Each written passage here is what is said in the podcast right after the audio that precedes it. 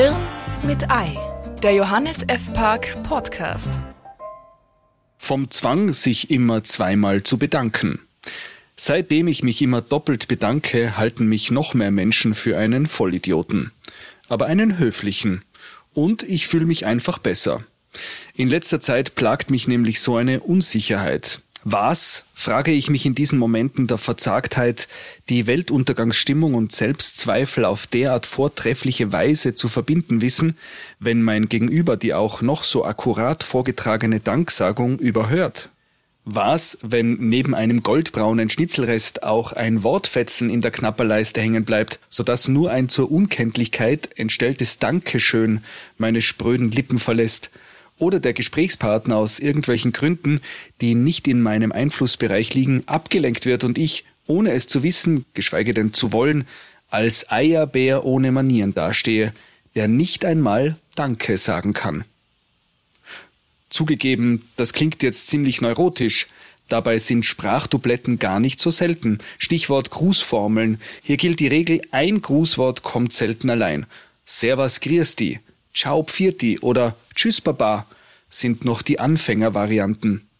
Könner vollführen sogar Vier- und Fünffach-Verabschiedungen mit begnadeter Leichtigkeit, die so einen ordinären Dankespleonasten wie mich einfach nur neidisch zurücklässt. Apropos Pleonasmus. Ha, und jetzt habe ich sie, liebe Damen und Herren, hörerseitig, genau da, wo ich sie haben wollte – ein herzliches Servus und Grüß Gott.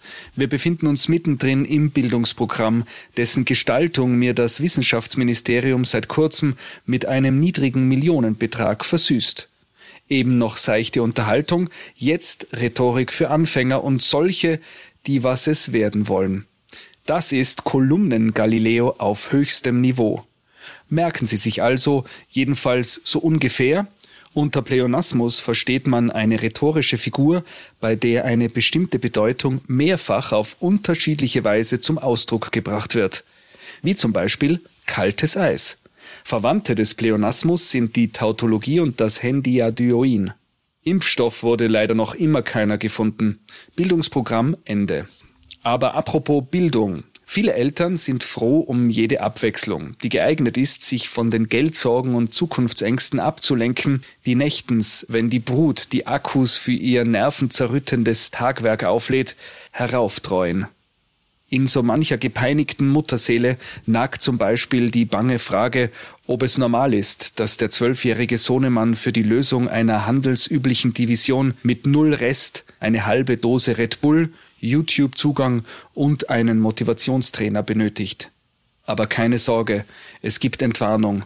Nicht wenige Gehirndoktoren sagen, ja, ein solches Verhalten bewegt sich vollkommen innerhalb der Norm.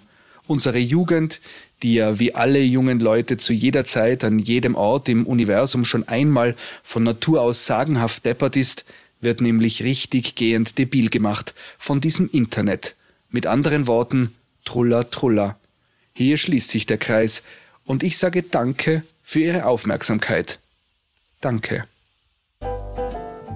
Hirn mit Ei. Gelesen von Sebastian Possart. Mehr von Johannes F. Park lesen Sie auf www.jf-park.com.